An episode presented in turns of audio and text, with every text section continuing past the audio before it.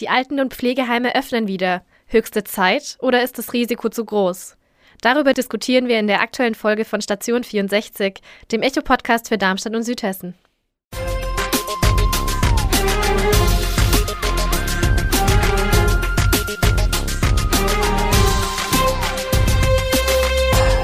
Wie Darmstadt und Südhessen. Hier melden sich wieder die Echo-Volontäre mit dem Podcast Station 64. Ich bin Marcel Großmann und bei mir sitzt meine Kollegin Marina Speer. Auch wenn bei mir sitzen nicht ganz zutrifft, weil sie ist ganz schön weit weg von mir.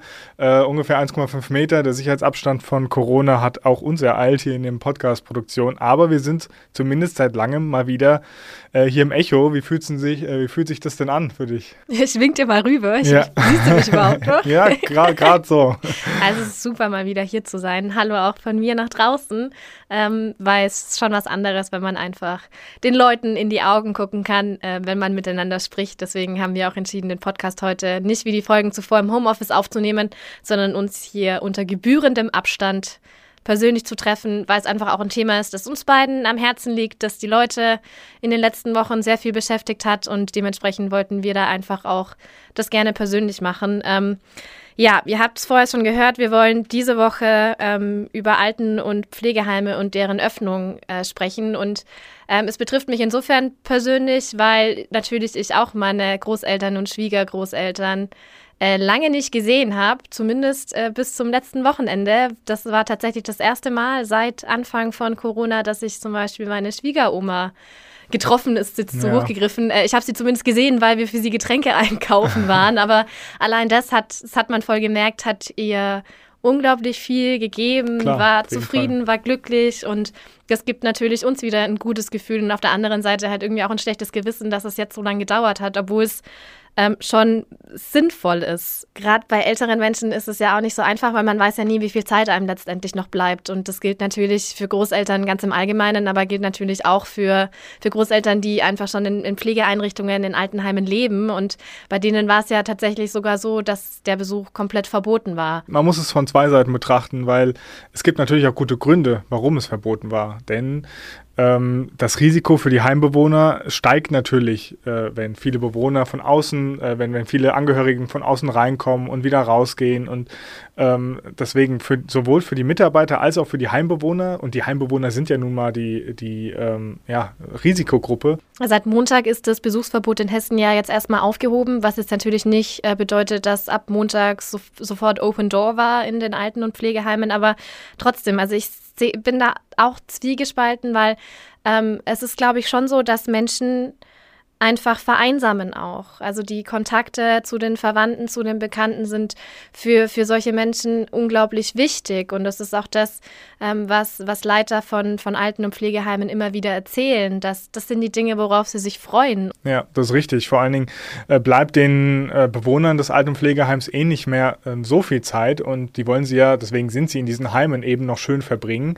Ähm, ja, und wenn sie dann auch noch äh, ihren äh, wöchentlichen oder täglichen Besuch quasi weggenommen bekommen, ist das natürlich ähm, auch nicht mehr, ja, es, es ist nicht mehr die Lebensqualität, äh, die man dann vielleicht am Ende noch haben möchte. Ne? Ich meine, in Corona-Zeiten ist es aber ja schon so, dass man die Dinge nicht nur für eine Person persönlich betrachten kann.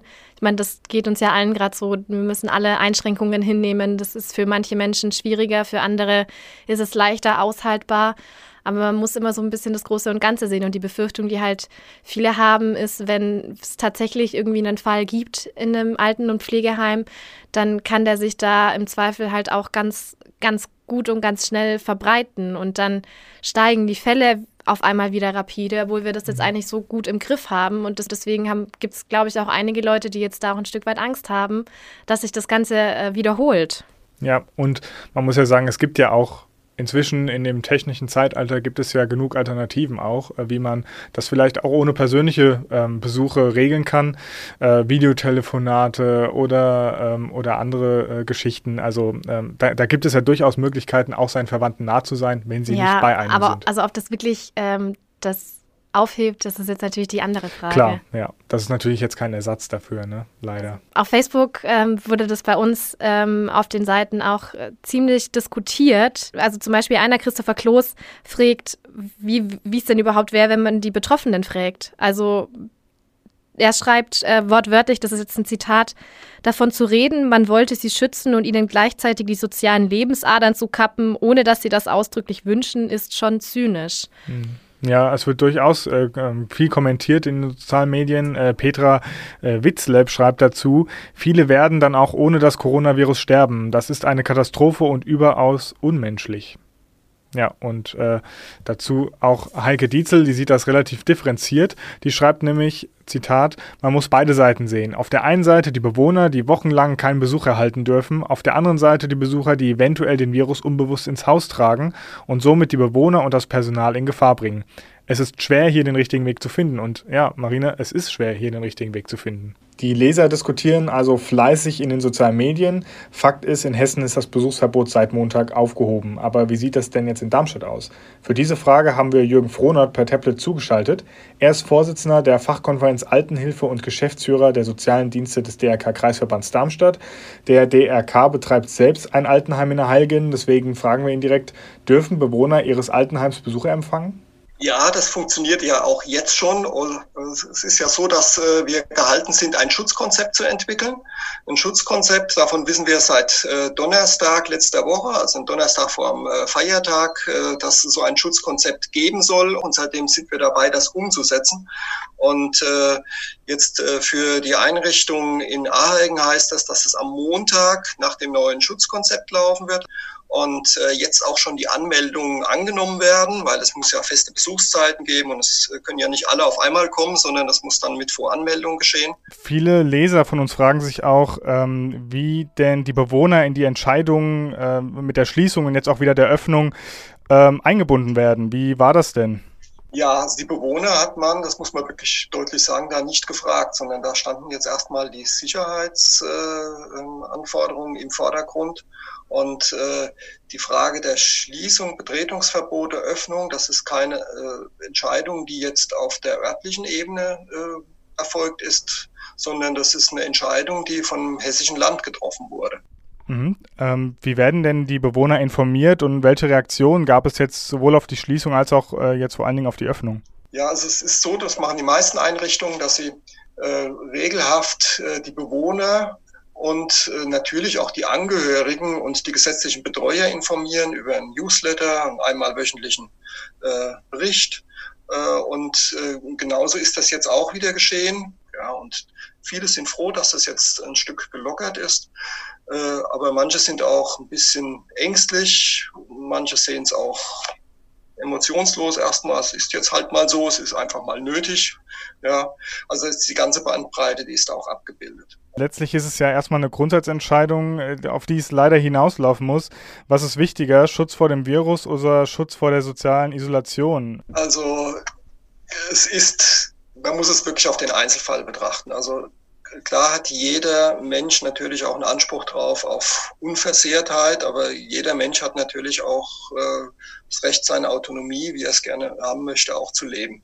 Und äh, das in Einklang zu bringen, das ist ja genau die Herausforderung jetzt hier. Und da eine Priorität zu setzen, äh, ist manchmal wirklich schwierig. Also äh, da muss man, glaube ich, hier und da auch mal individuelle Lösungen finden. Ich kann es aber auf der anderen Seite auch verstehen, dass wir hier, äh, weil wir ja eine mit den Bewohnerinnen und Bewohnern, eine, wie heißt es immer so schön, eine sehr verletzliche Gruppe auch haben und Menschen, die ähm, relativ hoch auch gefährdet sind, dass hier Schutzmaßnahmen ergriffen werden müssen. Ne? Und ähm, ich würde da keine Priorisierung vornehmen, weil das ist im Einzelfall muss man Lösungen finden, wenn jemand massiv leidet unter der sozialen Isolation. Gut, vielen Dank, Herr Frohnert, für die Einblicke und äh, alles Gute Ihnen.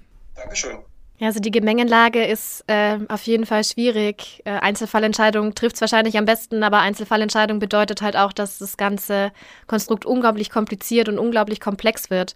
Ähm, es geht ja auch, wie gesagt, nicht darum, darüber, dass auf einmal alle Toren geöffnet werden. So ist es ja auf keinen Fall. Da stehen Hygienekonzepte dahinter. Die äh, Pflegeheime und die Altenheime bekommen Auflagen, die sie erfüllen müssen.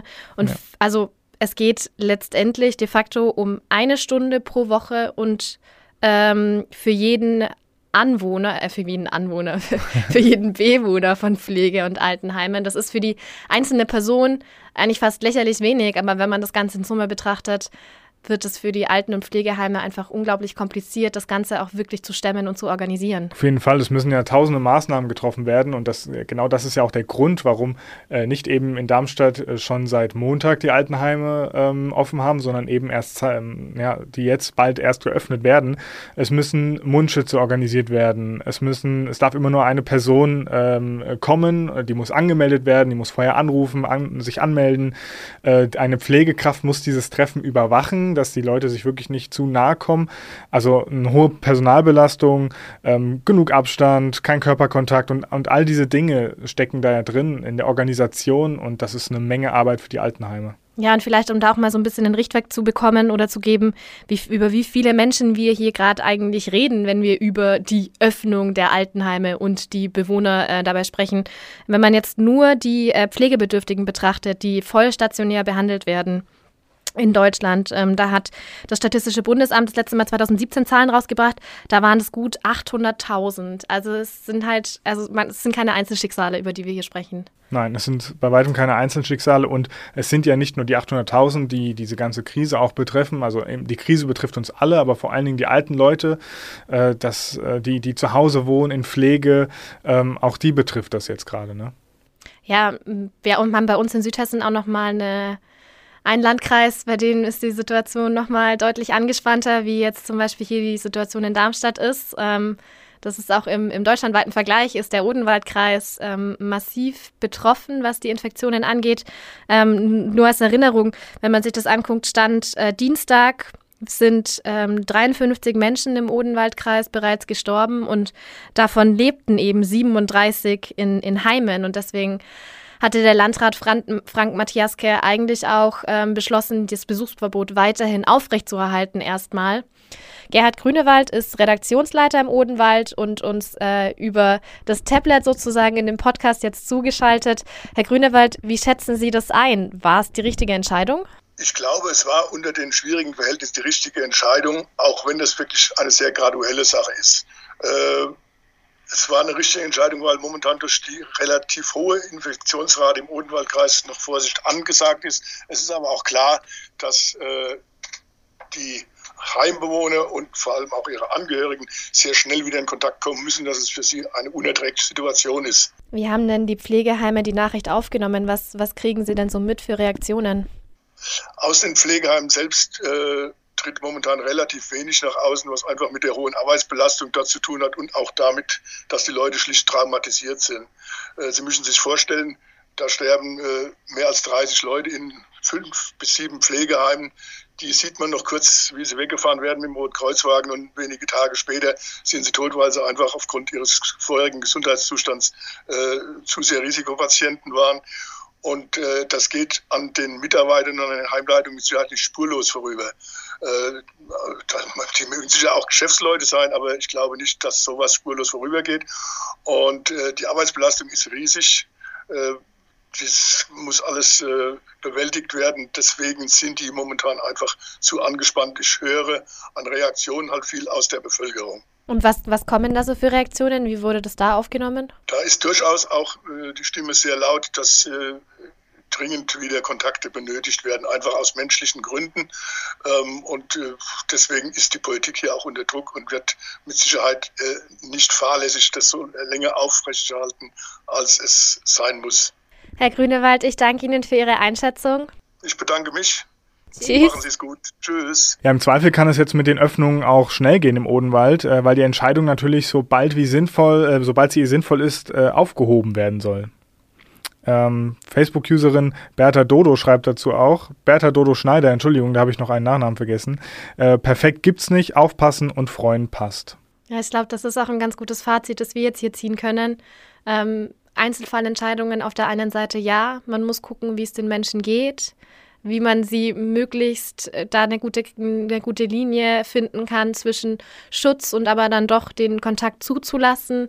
Aber auf der anderen Seite darf man das große Ganze auch nicht aus den Augen verlieren. Mhm. Ähm, der Odenwaldkreis hat gut daran getan, das Ganze, die Entscheidung noch weiter nach hinten hinaus zu zögern. Ja. Ähm, es ist ja, damit soll niemand schikaniert werden, aber es geht einfach auch darum, dass da ja ein Rattenschwanz dranhängt, wenn die, also die Infektionszahlen in Altenheimen steigen. Und das bedeutet auf der einen Seite, dass Menschen ihr Leben verlieren werden, aber das bedeutet auch, dass andere in die Bredouille geraten. Und das will keiner, wenn er mal genau drüber nachdenkt. Ja, im Endeffekt brauchen die Altenheime jetzt noch ein bisschen Zeit, um pragmatische Lösungen auszuarbeiten und äh, diese Zeit sollte man ihnen auf jeden Fall dann auch noch geben. Ja, Pragmatismus ist, glaube ich, ein gutes Stichwort, auch wenn man von den Altenheimen äh, wegkommt. Und zumindest ich mich, habe mich letzte Woche auch einer anderen, ganz besonderen Branche zugewandt. Äh, das war so mein, mein kleines Highlight letzte Woche. Und zwar dürfen die Fahrschulen ja jetzt auch wieder öffnen. Ach ja, okay. Ähm, ja, gute Nachricht zumindest für diejenigen, die irgendwie in der Ausbildung sind. Wir sind es ja nicht mehr, ist leider inzwischen schon äh, eine ganze Weile her das tatsächlich. Ist eine ganze Weile, ja. ähm, aber die Fahrschulen dürfen öffnen. Und was ich so spannend fand, ähm, das ist eine Branche, die ist äh, immer noch sehr ja, nicht digital, also sehr analog. Der Theorieunterricht findet äh, laut Gesetz immer noch vor Ort statt, muss auch so sein, ist gesetzliche Vorgabe, aber es zeichnet sich jetzt so ein bisschen ab, um in der Corona-Zeit da zumindest insoweit zu unterstützen, dass Videounterricht möglich ist. Und ich als ja tatsächlich eher digitalisierter Mensch und die, diejenigen, die bis zu zehn Jahre jünger sind als ich und jetzt da quasi den Führerschein machen, werden da nicht anders sein. Ähm, also ich fände es schon cool, wenn man auch über Corona hinaus diese Option nehmen würde, es schon viel erleichtert und einfach auch so ein bisschen am Zahn der Zeit ist. Da ist der Fall. Verband bisher so ein bisschen, nimmt er sich so ein bisschen zurück, aber wer weiß, vielleicht schafft Corona da ja auch mal zur Abwechslung was Positives, nämlich dass sich eine Branche oder auch also eine Branche weiterentwickelt, um da einfach in Zukunft besser aufgestellt zu sein. Ja, das ist natürlich eine der positiven Folgen oder könnte eine der positiven Folgen sein von Corona. Äh, eine nicht so positive Folge ist, äh, und das weiß ich aus persönlicher Betroffenheit, dass Hochzeiten aktuell eher schwierig durchzuführen sind. Äh, und deswegen habe ich auch den Text gern gelesen, Hochzeit ohne Gäste, wie heiraten trotz Corona geht, von der Kollegin Michaela Kriebitz. Ja, und wie geht's? Ja, ähm, es geht alleine, sehr, sehr einsam, muss man leider sagen. Aber trotzdem, die Paare waren, oder das Paar, was, was dort begleitet wurde, war trotzdem glücklich und froh. Und äh, durch Videokonferenzen äh, und ähm, ging das ja dann trotzdem alles auch mit den Verwandten vielleicht ein bisschen weiter weg. Und jetzt plauder doch mal aus dem Nähkästchen. Ist das für euch auch eine Option? Äh, für uns, wir haben darüber nachgedacht, ähm, aber ähm, wir haben uns erstmal dazu entschieden, ähm, vielleicht die Hochzeit auf nächstes Jahr zu verschieben, um doch dann alle Verwandten äh, und Familienmitglieder äh, mit einzubeziehen. Und das gilt aktuell sogar auch für die standesamtliche Hochzeit. Ja, mal, mal gucken. Es ist natürlich, ähm, es ist natürlich ein bisschen blöd. Vielleicht werden die Lockerungen ja auch ein bisschen stärker, dass man vielleicht doch mit 30 Leuten dann doch ins Standesamt kann. Wer weiß, es ist halt alles. Man weiß es ne? nicht, aber man muss es positiv sehen. Ihr habt auf jeden Fall was, auf das ihr euch nächstes Jahr freuen könnt. Und ich meine, was gibt Schöneres, wie sich auf eine Hochzeit zu freuen? Das stimmt. Und äh, ihr dürft euch auf äh, diese Artikel, über den, die wir gerade erzählt haben, und noch ganz viele weitere freuen auf www.echo-online.de. Da findet ihr ganz viel zu Corona ähm, aber auch darüber hinaus. Genau, und wenn es Anmerkungen zum Podcast gibt, Kritik, äh, Verbesserungsvorschläge, dann könnt ihr euch per E-Mail an eol-kontakt.vrm.de wenden. Äh, da freuen wir uns auch auf eure Rückmeldung. Und ansonsten bleibt uns für diese Woche jetzt nichts mehr, als euch alles Gute zu wünschen. Bleibt gesund und wir freuen uns aufs nächste Mal. Ja, bis zum nächsten Mal. Ein Angebot der VRM.